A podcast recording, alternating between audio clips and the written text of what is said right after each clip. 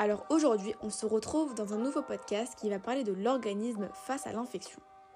Les questions qu'on va essayer de résoudre sont les suivantes. Comment notre système immunitaire réagit-il face aux menaces déjà rencontrées par le passé? Et quels mécanismes enclenche-t-il?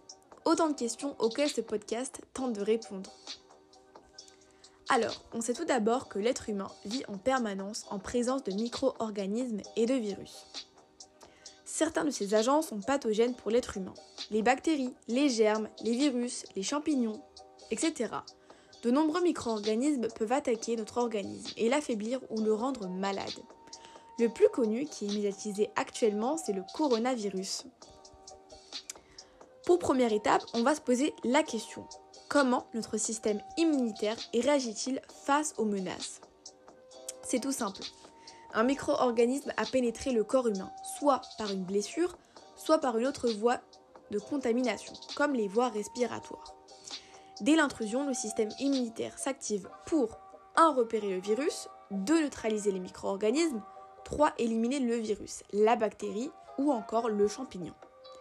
Il déclenche une réaction rapide qui se traduit par l'augmentation des leucocytes ou globules blancs qui deviennent alors très nombreux, ou cette réaction rapide se traduit par la réaction inflammatoire due à l'augmentation de la vascularisation.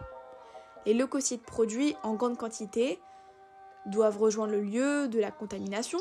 Cet afflux de sang produit une inflammation.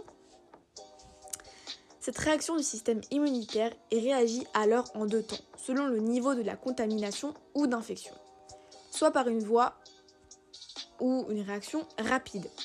Donc, comme je le, disais précédemment, la réaction rapide contre la pénétration d'un micro-organisme étranger entraîne une réaction inflammatoire où les vaisseaux sanguins se dilatent au niveau de la pénétration et des leucocytes y sont transportés pour détruire les micro-organismes. Ou bien par une réaction lente. Dans ce cas, il se déroule la création de nouveaux anticorps pour un antigène inconnu. Enfin, si le micro-organisme est déjà connu, il a été identifié, ce qui a généré la production des lymphocytes et des anticorps spécialisés pour le détruire. Il n'est pas nécessaire d'avoir contracté la maladie pour posséder les anticorps. La vaccination permet à l'organisme de créer des anticorps sans avoir été malade. Le premier acte est l'identification de l'antigène. Dès qu'il est identifié, l'attaque est lancée. Donc, les lymphocytes et les anticorps spécifiques attaquent l'antigène. Les lymphocytes sont produits aussi en grande quantité.